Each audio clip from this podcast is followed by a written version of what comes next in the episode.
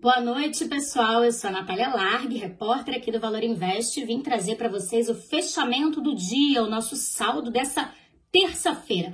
O Ibovespa bem que abriu o dia em queda, né, acompanhando o exterior, porque para quem não sabe, lá fora o pregão começou com os investidores adotando uma postura mais cautelosa, porque o Banco Central do Japão anunciou que vai permitir que o rendimento dos títulos do governo japonês subam a um patamar mais alto.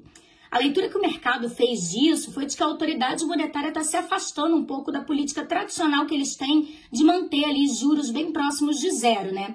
Tendo em vista que a inflação está crescente por lá. E com isso, o apetite a risco fica menor, claro, porque afinal de contas os títulos públicos vão render mais. Mas o Brasil conseguiu se descolar disso, desse mau humor, e o Ibovespa fechou o dia em alta de 2,03% aos 106.864 pontos. Assim como ontem, o pregão de hoje foi guiado principalmente pela política. As atenções nessa terça-feira se voltaram para a tramitação da PEC da transição na Câmara dos Deputados.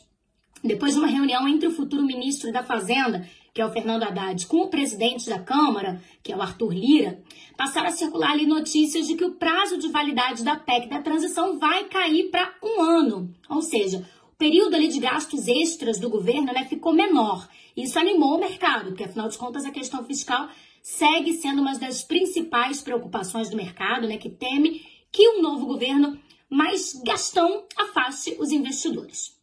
Alguns analistas, no entanto, destacam ali que a situação ainda não é ideal, né? Uma vez que a gente tem uma situação fiscal do país um pouco complicada e aí abrir espaço para gastos é perigoso, claro. Mas ainda assim, a maioria admite que a mudança no texto faz a PEC ser menos danosa do que a versão original.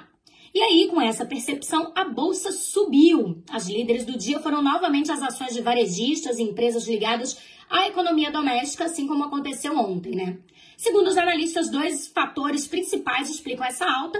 Primeiro, que é por causa da desidratação da PEC, né, que fez os juros caírem, e também a garantia de que vai haver programas de transferência de renda, como Bolsa Família, o que aumenta a perspectiva para o consumo e ajuda essas companhias.